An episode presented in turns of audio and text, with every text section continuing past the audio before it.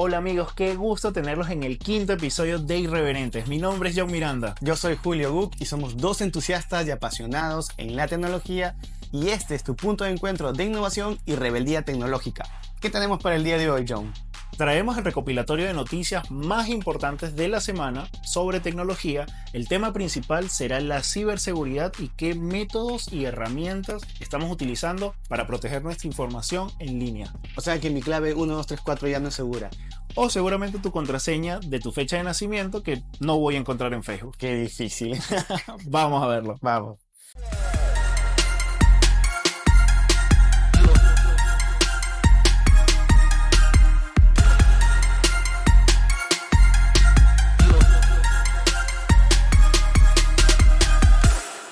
¿Qué noticias tenemos para hoy, John?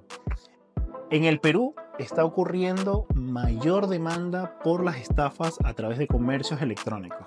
Wow. Las autoridades indican que las personas están siendo estafadas por tiendas virtuales que no existen, medios de pagos de QR que tampoco corresponden a las tiendas reales y nos invita a que nosotros los usuarios seamos más escépticos, donde podamos asegurarnos de que las tiendas virtuales pertenecen a la tienda física o la tienda real, como también el seguro que debe haber para los métodos de pasarelas de pago o seguramente estos tipos de QR para proceder a realizar pagos. Claro, sí, me imagino que por el incremento del comercio electrónico en nuestro país también se viene jalando el tema de las estafas por internet. Así es. Entonces es importante revisar cómo eh, están construidas estas empresas en internet, revisar los links y una serie, digamos, de tips de seguridad para poder comprar en internet de Y manera es importante, es importante el dato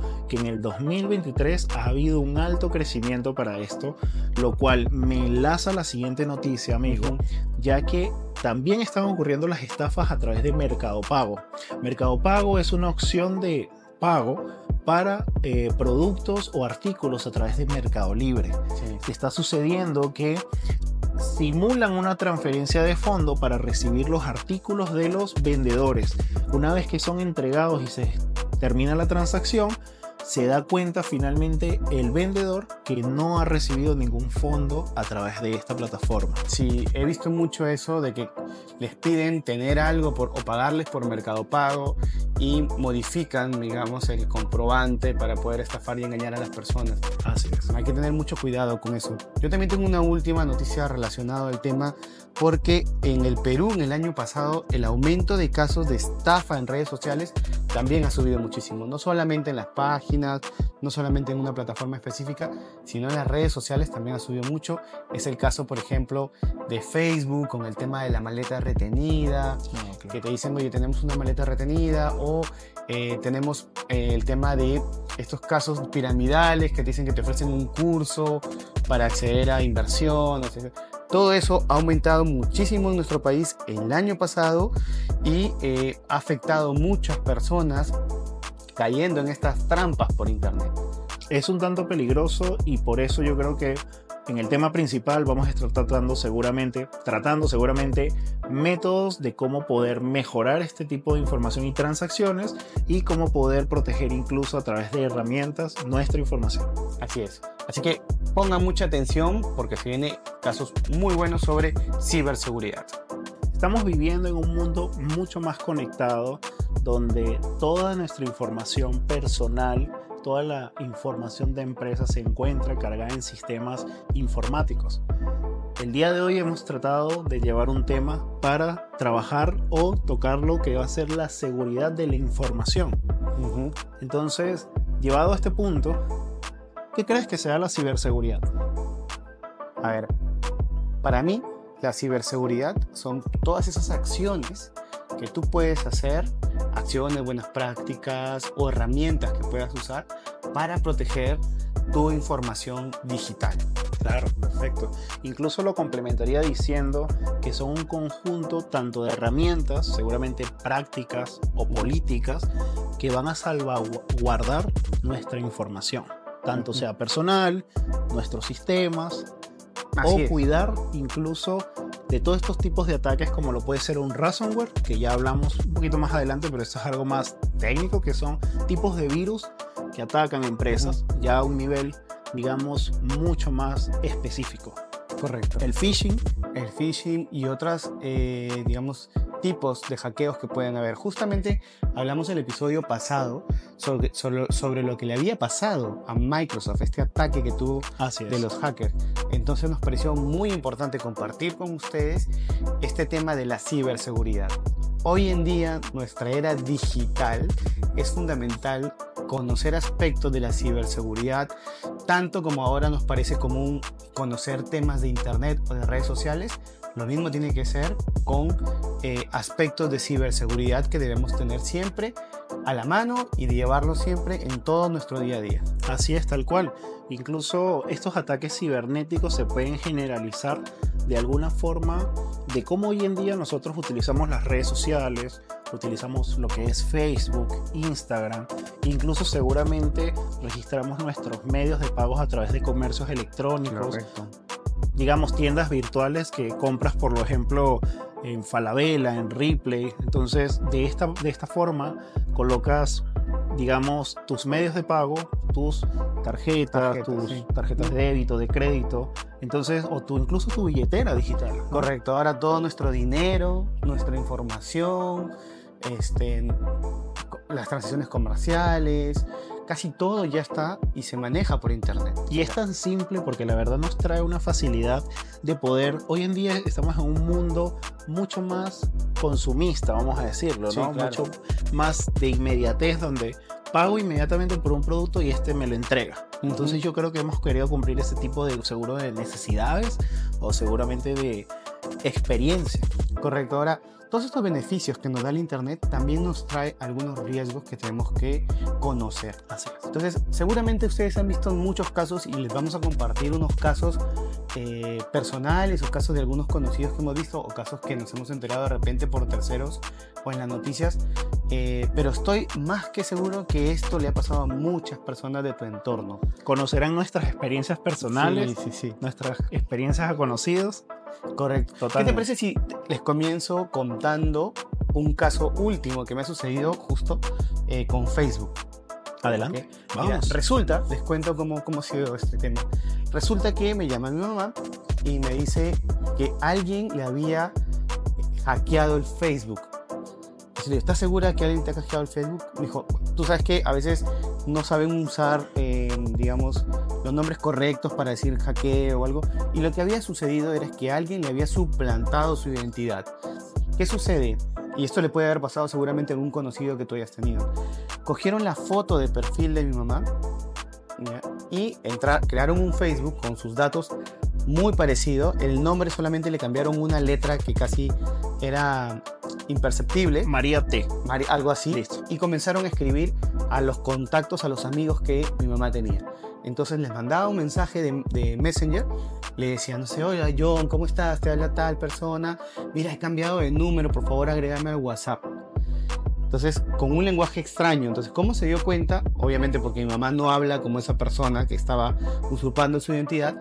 Y a la persona que le escribió era amiga cercana de mi mamá y al toque llamó y digo, oye, ¿te ha pasado? ¿Me estás escribiendo? ¿Qué pasó? ¿Has cambiado de Facebook o algo? No, no, no he sido yo. Entonces ahí que ella puso, lo primero que hizo fue poner un mensaje en sus redes, en todas sus redes, por si acaso hay una persona, identificó la cuenta, pusimos la cuenta, identificó la cuenta y eh, pidió, la, cuenta del atacante. La cuenta del atacante. Pidió a todos sus, conocidos que reportaran esa cuenta. Esa es una, digamos, de las soluciones que ustedes pueden hacer si es que algo les pasa similar, ¿no? Y que no le hagan caso a nada de lo que ellos les pueden decir por WhatsApp.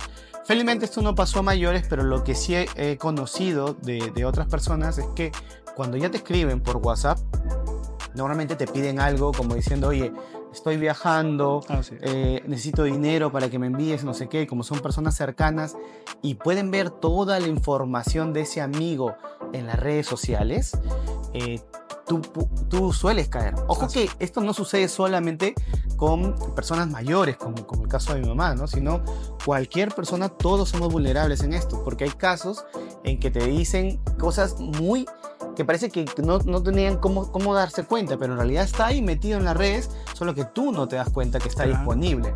Y bueno, para no hacerles el cuento muy largo, ¿qué sucede? Que también se va, eh, el mensaje por WhatsApp es que te envían una maleta y que tienes que pagar porque la maleta sobrepasa el peso, porque ya te la están trayendo, luego te llaman. O sea, es un tipo de estafa que sí es un poquito avanzada. Entonces, ¿cuál es la moraleja acá? Eh, en este caso de usurpación de identidad, conversé con mi madre y le digo, ¿qué, disponi- o ¿qué público tienes tú en tu Facebook?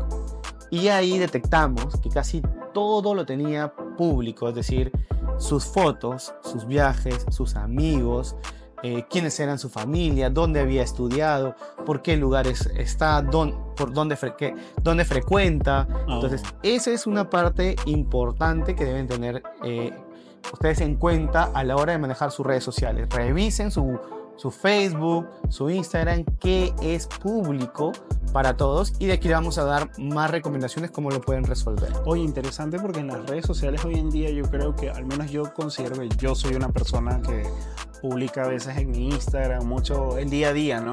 Entonces lo interesante de esto es que si tu perfil es público, pues siempre hay un ocioso, una persona que puede estar analizando incluso hasta tu rutina, sí. saber por dónde corres, saber por dónde estás, por dónde frecuentas, como tú dices, o incluso identificar si tú publicaras este, fotos seguidamente con familiares, conocidos. Entonces también identificar a estas personas y, y poco a poco hacer una ingeniería social Sí. de esa identificación de quiénes son las personas que te rodean. Y al momento de atacar, pues ya sabe quiénes van a ser las víctimas que fácilmente pueden caer y caer en esto, ¿no? Adicionalmente a lo de Facebook, mira, yo le voy a adicionar un tema personal. Yo estaba, recuerdo, de viaje por trabajo, eh, pero no tenía señal. Entonces, para acceder a Facebook, yo no tenía una autenticación, digamos, de dos pasos Ya. donde una autenticación de dos pasos se basa en colocar tu correo electrónico, tu contraseña, pero adicionalmente colocas un teléfono que es a donde te llega un código y tú lo registras, entonces te llega un código, lo colocas como también un login en tu login. Colocas tu contraseña y colocas ese código que te llega al teléfono y automáticamente ya puedes iniciar sesión. Entonces, de alguna forma u otra, lo eh, como no sabían mi contraseña, colocaron un correo, mi correo, y colocaron el número de teléfono. Y dijeron que no se sabían la contraseña, pero tenían el número de teléfono. Este colocaron un número de teléfono, no el mío, sino cualquier otro número, diciendo que van a cambiar el número de teléfono. Inmediatamente les llegó un, un- Un código. un código y cambiaron el número de teléfono. A mí me llegó una alerta donde dijeron, tú acabas de cambiar el número de teléfono. Toma una acción o si no, si no, si has sido tú, no hagas nada. Como yo estaba de viaje y sencillamente no tenía acceso al correo, el correo me habrá llegado una hora después, yo me di cuenta y cuando quise acceder ya no tenía mi cuenta en mi propiedad, con mi contraseña no. Ya habían modificado la contraseña, ya habían modificado el teléfono de recuperación. Como mi cuenta de Facebook estaba enlazada a mi Instagram, puedes hacer esto a través de las cuentas de Meta, una opción que te da Instagram. Sencillamente la cuenta de Instagram también la perdí. Entonces todo mi, mi Facebook que yo tenía como desde el 2002, todos mis contactos, toda mi, mi- mi red de personas que tenía, la perdí. Y tuve que reportar. Sí hubo un trabajo arduo porque la verdad no fue muy simple de recuperar, incluso la verdad nunca lo recuperé, pero sí pude reportar esto, desligar el Instagram, salvarlo, digamos, de alguna forma. Pero el Facebook totalmente sí reportarlo, colocar, digamos, mis números de identidad, mis fotos de identidad, de carnet de identidad. Y reportar que, bueno, me han hurtado el Facebook y tan sencillo como que Facebook no entra una persona a revisar esto, solamente toma una acción de que elimina la cuenta. Sí, como ven, todos somos vulnerables. Mira, yo eh, te voy a contar mi caso también, porque como seres humanos nos podemos distraer en algún momento y se nos pasa. Así es. Y, no- y se nos ha pasado. Lo bueno es que hoy en día las herramientas ya vienen con un plus y en algunos casos es obligatorio tener, por ejemplo, el segundo paso o poner un teléfono. Sí. Cada vez el tema se pone un poco más seguro, se restringe algunas medidas o buenas prácticas, diría yo, en ciberseguridad. Yo tengo un caso también que les quiero comentar porque justamente tú hablas de viajes, ¿no? Eh, y en los viajes hay que prepararnos bien para todo este tema de cuidar nuestra se- ciberseguridad, porque ya esto es una percepción personal, yo creo que en el extranjero incluso hay mayor, más ataques que en nuestro propio país o de repente que en Latinoamérica. No, bueno, al menos en el caso que ahorita nosotros estamos acá en Perú. Posiblemente en otros países de Latinoamérica sí se ven muy frecuentes, pero cuando tú viajas a otros países eh, como, no sé, de Estados Unidos o Europa o algo, creo que hay más vulnerabilidad en, ataques. Yo les voy a contar algo para que ustedes nunca lo hagan, que fue, felizmente no pasó a mayores, pero les voy a contar el caso de cuando tú viajas eh, y así como yo no tienes internet, no tienes conexión, te conectas a las redes públicas. Okay. Yo lo sabía, ok. Yo sabía, yo sabía que cuando uno viaja no debe conectarse así nomás a las redes públicas. Tengan en cuenta eso, no deben conectarse a las redes públicas y especialmente no deben hacer una transacción comercial. Exactamente. Eh, ese, ese fue el problema. Pero como uno está de viaje, distraído, Sí, contento, claro. feliz, eso se le olvida. Totalmente. Entonces tú te enganchas a una red pública y eh, recuerdo que tenía que comprar unos boletos. Entonces yo dije, ok, ya estoy aquí, no tengo tiempo, me voy a dejar el avión. Me cuelgo y no, no se me ocurrió pensar, "Oye, ¿qué estás haciendo? Estás en un aeropuerto comprando algo. Entonces este, yo entré, compré los boletos, todo listo, me fui, cogí mi vuelo y me fui. Entonces yo ya había pasado mis datos por eh, mis datos de la tarjeta, todo y sin ningún problema. Sí, claro. Va, pasó. Entonces llegué a la ciudad como, eso fue digamos a las 6 de la tarde y llegué a la ciudad de destino como a las 12 de la noche, mientras dejaba mis cosas y me registraba y todo el tema. Para mi buena suerte, llegué a entrar al hotel, eh, me conecté a internet del hotel. El hotel normalmente sí tiene un poco más cerrado, ¿no? Y Sí. ahí, ¿no? Y ahí. Claro. Es preferible tratar de cuando viajes activar tus propios datos o, que tu, o averiguar si tu cuenta o tu plan tiene roaming, ¿no? Claro. Y ahí en ese momento, ya siendo casi las 2 de la mañana, me llega un mensaje, eh, porque sí tenía, este, no recuerdo, creo que de la app, un mensaje de la app que se había conectado, que yo había esta- estaba haciendo unas compras, al- Transacción. unas transacciones en una página que no conocía, creo que de cosas de medicina natural o de plantas, de 100 dólares, y luego al segundo o al 2, 3 segundos, 200 dólares. Te habías vuelto saludable de repente. Ah, sí, el choro no sé qué estaba haciendo. Pero en ese momento me comenzaron a robar y felizmente la app me notificó. Yo pude entrar a la app y pude cancelar la tarjeta. O sea, Ah, qué bueno. no, este, bloquearla y cancelar. Moraleja, no te conectes nunca a redes públicas. Y aquí, no, no solamente cuando viajas, Sí. acá en Perú también. Totalmente, no, incluso como tú dices, en hoteles, en restaurantes, restaurantes, este, en cualquier medio de sitio público, o sea, trata de evitar siempre las conexiones públicas, porque aparte que no tienen seguridad, la verdad que cualquier especialista informático es como un doctor, puede colocarse este aparato, el, Eh, No me acuerdo para... bueno, para poder escuchar, pero de esta forma se conecta, digamos, a través de código a la red. Entonces, de alguna forma, está puyando la red y escuchando o viendo toda la información que está transfiriéndose. Eso es lo que yo te quería preguntar, John. Tú que eres más especialista en el tema técnico a fondo. Trataré.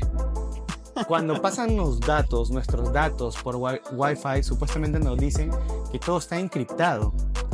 Pero, o sea, puede haber una persona que conoce el tema de redes Sí. eh, y puede tener un aparato que capte nuestra información y lo encripte fuera del lugar de destino de nuestra info. Mira, no necesariamente un aparato, pero si tuviera un aparato, pues ya estamos hablando de alguien que es totalmente un pirata informático y que puede entonces hacer esto. Pero a través de redes Wi-Fi lo que puede hacer es leer, digamos, toda la información que va procesando o enviándose. Vamos a ponerlo en un lenguaje simple, ¿no? Entonces, eh, examina estos datos que va en códigos binarios o como sea en cualquier tipo de, de lenguaje y esta persona puede identificar y traducir esos datos para poder finalmente recibir y poder vulnerar esta información que esté pasando. Ok, entendí.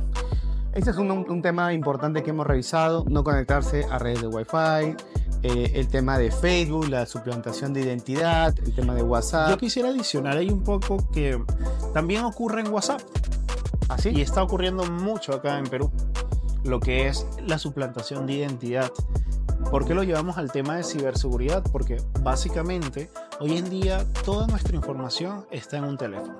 Así Todos dependemos de un teléfono. Por ende, un teléfono también está conectado a una red, a una red de datos. Eh, y para justamente tú hacer este tipo de comunicaciones o utilices tu aplicación de comunicaciones, ya lo hablamos en episodios anteriores también, Sí. cómo funcionan las aplicaciones de comunicación, también debe haber una validación, también debe ocurrir una autenticación de la persona para que tú puedas hacer uso de un aplicativo y comunicarte con tus seres queridos o seres más cercanos, ¿no? Entonces, acá lo que está pasando en Perú es que toman tu número, en mi caso tomarían mi número de John y lo colocan en otro teléfono al, a ese número que propiamente yo tengo originalmente me va a llegar un código, que es el código de activación de WhatsApp en otro teléfono. Ok. Y me van a mandar un mensaje de texto de otro número, que no es mi número, ya que yo tengo mi número, donde van a decir, por favor, reenvíame este código. un que es amigo, para un familiar. Un amigo, un familiar, necesito ese código para justamente poder este, activar yo mi número de teléfono o lo que sea, te puede decir este ser querido, entre comillas. Tú, seguramente en un apuro, estás hablando con una persona, algún tema lo puedes relacionar o estás muy ocupado y sencillamente copias y le envías el código. Ujú. Vas a ver en ese momento cómo tu WhatsApp se desactiva de tu teléfono y te va a indicar WhatsApp se ha activado en otro En otro lado. Y perdiste tu WhatsApp. Todos los datos que tú respaldas, o bien sea en la nube o bien sea en tu teléfono, van a ser transferidos a otro teléfono. Y con esto ya tienen acceso a todos tus contactos que tú te escribes por WhatsApp. Incluso pueden continuar las conversaciones que tú estabas haciendo en ese momento. Tal cual.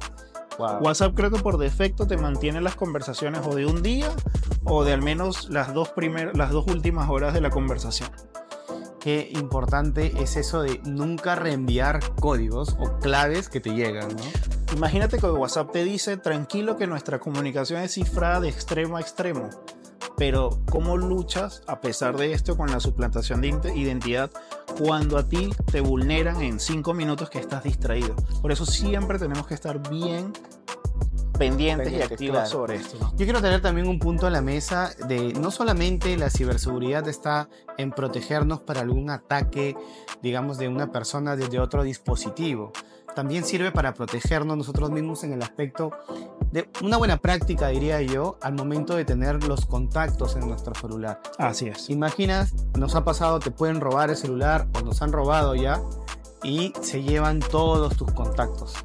¿Cómo guardas o da, eh, y aquí te quiero preguntar y que nos dejes en los comentarios, cómo es que tienes tú el registro de tus contactos? Esto es muy importante porque yo lo comencé a aplicar cuando me pasó, o sea, cuando ya te roban, recién reflexionas y dices, ¿por qué tengo guardado como mamá, como hermano, como tío, como primo, como lo que sea que pongas, le estás dando a esa persona el acceso a tus contactos y puede llamar a tu mamá y dice, oye mamá, soy yo, que, mira, me, me, me tengo que, estoy retenido, pásame plata, envíame tal número, Así es. entonces yo lo que hago a partir de ahora, y es una recomendación para todos ustedes, es que guardes los nombres de tus contactos como si fuera una persona... No tan amigables. No tan amigable. O sea, yo, John Miranda, Así es. Julio Gug, no, este, mamá César, eh, papá, no sé qué, no sé qué. no sé. Total, total. Sí, no, y tienes razón porque incluso seguramente a tu pareja la tienes con muchos Mi corazoncitos, mi amor, mi love, babe. Entonces esto corre un riesgo si en todo caso, eh, como lo hemos dicho, no, no estamos libres de que nos roben sencillamente el teléfono Sí, o nos eh, transfieran esta información a otro número, a otro teléfono. Entonces pueden identificar, ah, tienes identificado a tal persona, a estas personas, a estos contactos y ya Claro, pueden es- deducir quién es la exacto. persona en tu ¿Quién vida. es tu amor? ¿Quién es tu mamá? ¿Quién es tu papá? Es muy importante porque esto se, se enlaza mucho a lo que estoy comentando del WhatsApp. Si acceden a tu lista de contactos Ya y con quién. WhatsApp, o sea, ya saben automáticamente quién es la persona y quién está ocurriendo. Entonces, no sabemos quiénes son estos eh, piratas informáticos que nos están Así es. atacando y entonces Siempre hay Eh, que mantenerse con Exacto, mucha esa cautela. es una ¿no? buena recomendación, digamos, para mantener los contactos. No estamos diciendo aquí que guardes a Juan Mecánico, ni que le pongas, no sé, este, cliente, no sé qué, no, tampoco vayan a ese extremo también. Así es. que en algunos casos seguramente sí lo usan. Pero es una recomendación y también de todas las experiencias que les estamos contando, contando, déjenos en los comentarios qué les parece, si les ha pasado o qué otra recomendación pueden compartir con nosotros, ¿no? A ver, hemos hablado, amigo, de lo que son los casos, el phishing, eh, el uso de las redes públicas, eh, los casos que nos han pasado a algún familiar cercano. Pero, ¿qué otras cosas a partir de eso estás, qué, qué herramientas estás usando de repente para protegerte en el aspecto de ciberseguridad? Ahorita que lo has mencionado, creo que no hemos llevado un ejemplo de phishing. Y yo tengo una experiencia también personal que me ha ocurrido en phishing. A ver, dale, amigo. Y, y esto me da un poco de vergüenza comentarlo porque al final tú dices que yo soy el especialista. Y Mira, me ha pasado. Por eso yo digo que a todos nos pasa. Así es, ¿no? así es, Sí. totalmente. Entonces, no soy un especialista. Eso está claro. A todos les pasa. Pero- Oye, le ha pasado a Microsoft con toda la es. seguridad. No nos va a pasar a nosotros. Totalmente. El humano es hackeable y creo que esta es la tercera o cuarta vez que lo digo en un episodio del podcast, ¿no? Así es, sí. Y a ver cuántas veces te habrán hackeado. Sí. y no creo que voy a contar más. no te preocupes, suéltate. Acá estamos ya en confianza con la gente y no hay problema. Hay que soltar todos los casos para que de verdad ellos. No les este, ocurra a nadie. No, les ocurra a nadie. Estoy de acuerdo. Exacto, Sí. tengan esas buenas. No, y justamente eso voy. Mira, en el phishing, a mí me ocurrió que me llegó un mensaje del banco, un banco donde yo tenía mi cuenta, este, y me llega, tienes un crédito disponible, accede al siguiente enlace. Estaba distraído, accedo al enlace y es toda la página del banco tal cual. Veo el logo, veo el color del corporativo, veo los campos a llenar y empiezo a completar toda la información.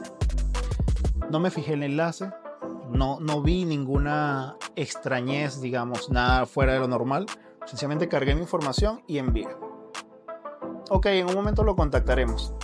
Sí, claro, que me iba a contactar era el hacker a quitarme toda mi información, pero resulta que por un momento me detengo y digo, déjame ver el enlace. Entro al enlace y cuando veo era, no BCP sé, con, con B chica, algo así. algo así, o BBVA con 3B altas, no Ajá. sé, o Interbank con C al final, ¿no? Claro. Entonces me doy cuenta que no era de la web del banco y corrí al aplicativo del banco, cambié mis contraseñas, cambié todo, gracias a Dios, la verdad que no me, no pasó nada. no me pasó nada, no tuve ninguna mala experiencia, pero justamente es, siempre están llegando mensajes que te has ganado el bono de la patria Sí. te has ganado el bono comunitario. Acabas de ser ganador de dos maletas, un boleto y Una camioneta. una sí. camioneta. Te acabas de ganar los Dale clic al siguiente Dale enlace. al siguiente ¿no? enlace. Tienen que estar muy pendientes porque justamente esta es una técnica de robo de información que es el phishing. Correcto. Sí, es importante y, como tú mencionas, siempre nos agarran en el momento preciso en el que estás distraído, en esos cinco minutos que te pueden coger, ahí te cae seguramente el, el- el anzuelo, ¿no? Para que piquen. Yo, yo les comentaría que gran parte de poder identificar cómo, cómo no es un phishing, normalmente los bancos siempre están comunicando que ellos no te van a enviar un mensaje, ellos no te van a pedir información a través de otros medios que no sea del aplicativo o incluso cuando ya tú llamas para casos específicos, ¿no? O incluso, bueno, ya vas al banco. Pero otro medio seguramente de identificar es que cuando estás leyendo, estás viendo los enlaces o los links que te envían, donde tú le das clic y se te abre el navegador en el teléfono, pues tienes que ver muy bien seguramente cómo empieza estos enlaces. Cuando una página es totalmente segura, debe iniciar con el HTTPS, dos puntos, slash, slash, y la información seguramente o empieza con la web del banco, si hablamos en términos financieros, en Ujú. términos de banca, ¿no? Interbank, BCP, BBVA, .com, .pe. Esta información debe salir en lo primero. Y luego un slash con lo que continuará para verifi- verificar o validar qué te estarán ofreciendo. Pero siempre para termi- las terminologías más seguras de una página web deben iniciar con HTTPS y validar que sea el nombre de la entidad con la que vas a tratar de relacionarte o identificarlo, ¿no? Sí, yo recomendaría también en este caso, si es que complementando lo que tú mencionas de- del, del link, ¿no? de la dirección URL, que si es una dirección de URL que tú no conoces, puede ser una tienda o algo así que, que es, para ti es nueva, eh, y no te da la, la confianza, yo por ejemplo cuando veo un URL, algo que no me transmite confianza en una página web, comienzo a buscar más información. Por ejemplo, lo que tú me mencionas, que te ponen todos los colores del banco y todo, estoy más que seguro que te ponen enlaces abajo, pero no llenan toda esa información. O sea, no es que vas a encontrar un quiénes somos y adentro más info, más info. Entonces, cuando algo no me transmite confianza en una página, comienzo a averiguar todo lo que tiene. Ok. ¿Cuál es su razón social? Posiblemente está en nosotros Ujú. o en políticas, porque siempre tienen los términos y condiciones. Navego para ver qué tienen. Y si algo no te cuadra, no carga bien la página Claro. o no funciona, yo no compro por ahí, lo desecho. Así es. Eso lo desecho. Es otra recomendación que les podría. Es un buen podría dar. método de verificación, la verdad. Sí. Porque al final es algo donde. Porque es un RL nuevo que no conocen, no es del banco. ¿no? Así es. Ujú. Mira, y, y aparte de eso, eh, yo les quería comentar, tú también les puedes decir ahora qué herramientas usas. Desde que me pasó esto de, del, del viaje en el que compré, normalmente después de eso estoy usando un VPN. ¿Qué es un VPN, amigo? Te cedo para que le digas así Ah. en cristiano.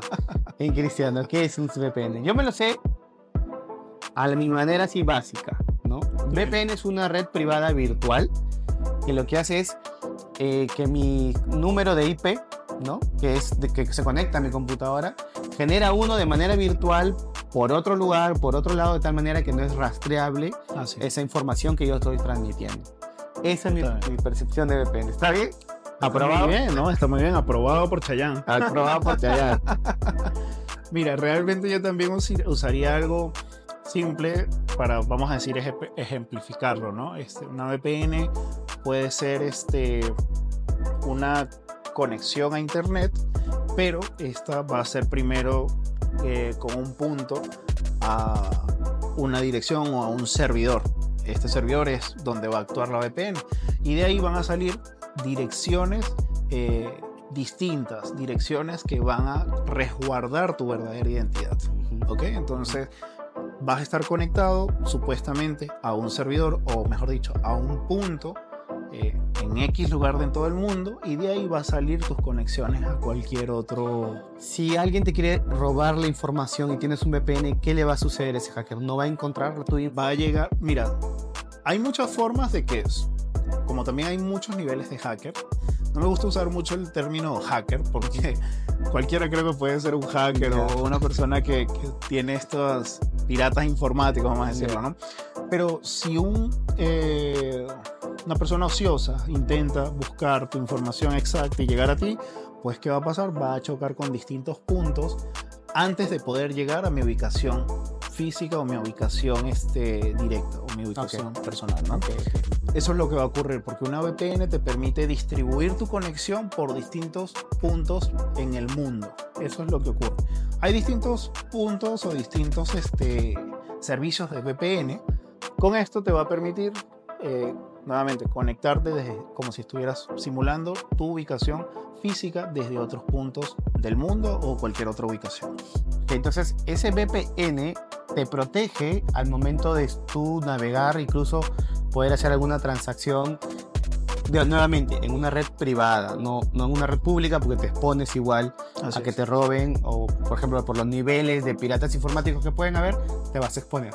Pero con la VPN ya tienes una protección adicional. Adicional, ¿no? totalmente. Ahora, como menciona John, eh, otro de los beneficios de tener una VPN, cuando ya comencé a cuidarme de esa manera con la VPN, es que como te traslada a otros puntos de manera virtual, por ejemplo, tú estás en Perú y te traslada a Estados Unidos, eh, te vas a poder conectar o vas a tener del lugar. acceso a Ah, servicios de esa región. ¿no? Entonces ahí puedes eh, acceder, en el caso de Netflix, que es el más eh, comentado, a un catálogo que hay en Estados Unidos. ¿no? Totalmente. A mí me pasó, por ejemplo, eh, que quería comprar en una tienda que no me, no me permitía, eh, porque no estaba en ese lugar, no estaba en Estados Unidos. Me conecté con un VPN y me dejó acceder y como si yo estuviera ahí sin ningún problema. ¿no? Entonces, bien. hay dife- diferentes niveles de VPN también porque te dan por país, por ciudad, Sí. etcétera, ¿no? Este, y justamente en una VPN, pues, como dice Julio, previo a poder conectarte a una red Wi-Fi, lo mejor es te conectas a una red VPN, que es un aplicativo que vas a tener en tu computador o en tu teléfono, y luego procedes a conectarte a una red Wi-Fi. Eh, pública, privada, lo bueno es que ya vas a estar con esa capa de seguridad. Eh, nunca he desestimado tampoco los antivirus. Los antivirus siempre te van a ayudar a mantener este, al menos un poco más protegido lo que va a ser tu dispositivo informático o tu dispositivo digital, ¿no? En este caso hablas de un teléfono o una computadora. Antivirus, la verdad que hay muchos, pero yo creo que con que tengas entre los más accesibles o, tal vez hasta gratuito puede haber, yo creo que eso también te brinda una capa de seguridad. Eh, con la VPN, pues como dice Julio también, te puedes ayudar a llevar esas transacciones, a realizar seguramente eh, visitas a sitios de media o de canales de televisión. Eh, yo lo he utilizado justamente cuando productos eh, informáticos como este, navegadores, justamente con el Notion Calendar me pasó que el servidor estaba tan saturado que yo intentaba descargar desde Perú y dije, me voy a conectar a una VPN, descargué la, el Notion Calendar desde San Francisco. Y salió. Inmediato, rapidito, sin problema. Y con la herramienta de la VPN garantizamos proteger nuestra información porque hoy en día proteger nuestra información es como cerrar la puerta de nuestra casa. Entonces esto nos lleva a que debemos cuidar los datos que transaccionamos en Internet. Es importante tomar seguramente métodos, un poco de tiempo, invertir tal vez algo no tan ostentoso, pero seguramente hacer pequeñas inversiones y dedicar el tiempo a poder cuidar cómo estamos gestionando nuestra información en Internet. Hemos estado viendo en el podcast de este episodio cómo poder cuidar nuestra información, bien sea a través seguramente activando métodos dobles de seguridad, como es el método de los dos pasos, eh, cuidar de las contraseñas, que es muy importante, como también establecer contraseñas un poco más seguras. Así es. Seguramente ahí vamos a hablar también de cómo utilizar un gestor de contraseñas que nos puede ayudar mucho. También es poder utilizar seguramente todos los métodos de autenticación, como puede ser colocar un número de teléfono, colocar también eh, una contraseña o un código de seguridad y algo también muy importante es que en las transacciones bancarias hoy en día los tokens, o mejor dicho, esos códigos de cifrado para poder ejecutar una transacción se han digitalizado. Los tienes dentro de un aplicativo móvil. Antes había bancos que te entregaban un dispositivo y este tenía como un generador de códigos y ese generador estaba enlazado a tu cuenta. Así es, sí, La tokenización tal cual, ¿no? Entonces esto nos ayuda mucho incluso a poder tener un paso adicional para transacciones más seguras. Entonces, nuevamente, es muy importante dedicar un pequeño tiempo a cómo incluso estamos accediendo a las distintas plataformas que utilizamos y asegurarnos mucho de cómo los enlaces deben ser lo más seguro para yo tener la confianza de abrir este aplicativo y colocar mis datos, ¿no? Así es. Justo mencionas algo importante que son las contraseñas. En nuestra era digital, la contraseña es la llave de tu vida privada. Así es. Y es importante conocer que hay herramientas que te ayudan a fortalecer tus contraseñas y a, manejar contraseñas seguras. Eh, es esto que mencionó John, que son los gestores de contraseñas.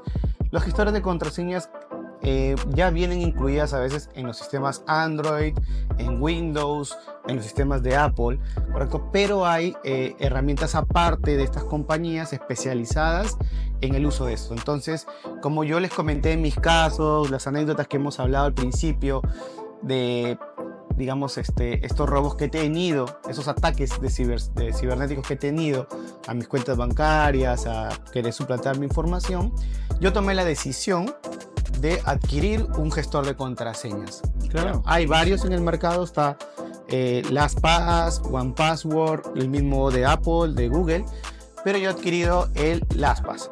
Entonces, ¿qué hace un gestor de contraseñas? Lo que hace es te pide generar una contraseña bastante amplia, grande, única y que sea muy difícil de, digamos, de copiar, de encontrar. Es muy difícil. Entonces, es la única contraseña que yo recuerdo. Todas las demás contraseñas que tengo, correos, accesos, todos son códigos larguísimos que van cambiando cada cierto tiempo. Yo las voy cambiando, entonces yo no me acuerdo ninguna otra contraseña. Todo lo tengo en un gestor eh, que está verificado con doble paso, que está verificado con preguntas de seguridad, que está monitoreando todos mis equipos, entonces es súper protegido. Esa es una herramienta que te puede servir mucho si tú quieres tener un paso adicional en el tema de eh, fortalecer tus contraseñas. Y si tú tienes un negocio eh, que maneja accesos a plataformas o información confidencial dentro de algún sistema, es importante que consideres adquirir un gestor de contraseñas para que tu equipo tenga, digamos, el manejo de contraseñas seguras y tú como empresa te protejas también. Así es. Yo creo que un gestor de contraseñas también te almacena, como bien has dicho, ¿no? todas las contraseñas de tus distintas plataformas que requieran, te genera una contraseña segura. Sí, correcto. Em, incluso los navegadores también te, te hacen esto. Sí. Pero bueno, obviamente si la persona o el atacante reconoce cuál es tu código de acceso al computador, en este caso, o al teléfono, va a tener acceso inmediato a todo lo que va a ser las contraseñas que, se almacenan en él. Correcto, sí. Tengan en cuenta que ahora no puedes poner contraseña 1, 2, 3, 4, ¿no? Contraseña que se llame otra vez contraseña. Es importante que sepan que ya los los ataques o los piratas cibernéticos están al tanto de todo eso. Entonces, estas empresas eh, de gestores de contraseñas incluso pueden ser familiares, puedes proteger a toda tu familia y están en un rango entre 2 de 3 dólares a 5 dólares mensuales. Entonces, como tú mencionas, que hacer una inversión en lo que es eh, tu información es como tener la, la, la, puerta de tu casa cerrada. Entonces, para mí eso es importante. Porque considero yo que la ciberseguridad en realidad no es importante para las personas hasta que no sufren un ataque que vulnera sus cuentas o su información personal. Así es. Entonces es importante que no lleguemos a al, extremo de ponernos tan vulnerables a pasar por este tipo de, cosas. Yo creo que todas estas herramientas que, que, hemos estado utilizando se asocian mucho a un comercial de seguro que yo veía y es donde dice, y aquí lo voy a llevar donde llevaría, donde yo utilizaría la frase, ¿no? Es eh, seguramente todas estas herramientas es mejor eh, no necesitarlo y tenerlo que necesitarlo y no, tenerlo. Entonces yo creo que aquí es totalmente aplicable porque al momento que te está ocurriendo pues un ataque, eh, que no lo sea, que no ocurra, ¿no? Eh, vas a querer haber tenido el tiempo y la forma de no haber extraviado esta contraseña. Incluso no se vale para todos nuestros oyentes que anoten las contraseñas en papeles y los almacenen debajo de un teclado o los dejen muy cerca guardados y ustedes creen que está seguro. Entonces, con solamente tener un acceso a cualquier dispositivo de medio digital o tecnológico, están siendo vulnerados a acceder a su información. Y también, tal vez voy a reiterar esto mucho, pero nuevamente estamos en un mundo digital y este mundo digital lo que está haciendo es consumir datos e información. Hoy en día lo más importante que vamos a tener, o mejor dicho, nuestra eh, identidad va a ser la información o lo que se traduce en la información que va a estar en los datos. Entonces es vital que resguardemos toda nuestra información como tal cual, nuestro DNI, nuestro carnet de identidad, porque con solamente tener acceso a uno va a poder conectar puntos a otro y puede llevar a casos peores. Así es. La misma seguridad que ponemos en nuestro mundo físico, debemos ponerla en nuestro mundo digital. Nosotros en las redes comentamos que íbamos a estar hablando de la ciberseguridad y por aquí nos han dejado un par de preguntas que también los hemos ido resolviendo en el episodio, pero justamente nos comentaron las mayores o comunes estafas que están ocurriendo con los celulares. Hemos estado mencionando eh, justamente estos enlaces falsos que recibes a través de un mensaje de texto, eh, lo que es el cuidado de tu dispositivo, o mejor dicho, las aplicaciones como WhatsApp para no enviar esos códigos donde pueden suplantar tu identidad.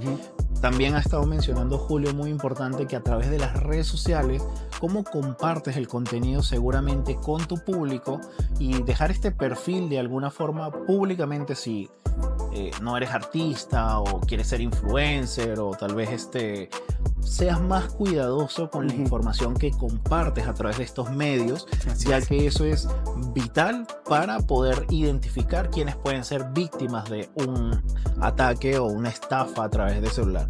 Algo que seguramente no mencionamos es que seguramente no tiene tanta relación, pero puede ocurrir con las estafas tal vez de negocios piramidales o los trabajos de sueños, ¿no? Donde Mm. te ofrecen, vas a ganar, vas a tener un ingreso muy alto y te- todo te lo venden tan bonito de alguna forma por WhatsApp que esto puede hacer que tú caigas en la relación, contacto y hasta suministrar tu información como tu número de identificación, seguramente algún pago para que finalmente te vendan algún kit o alguna estafa ocurra, ¿no? Entonces, creo que tenemos algunos casos reales donde Sí, sí, claro. Es, ha llegado, por ejemplo, los mensajes de texto que te dicen que es el gerente de Amazon que está contratando gente que te va a pagar por ver un video así es. o por responder algunas preguntas. Y entonces ahí hay que tener mucho cuidado, siempre desconfiar ese tipo de mensajes ¿no? que te llegan al, al celular. ¿no? Totalmente.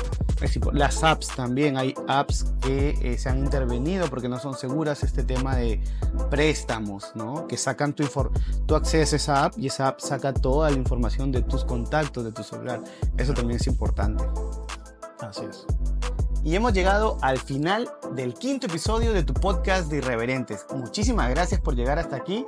Y si tú conoces algún nuevo ciberataque, por favor compártelo aquí en los comentarios.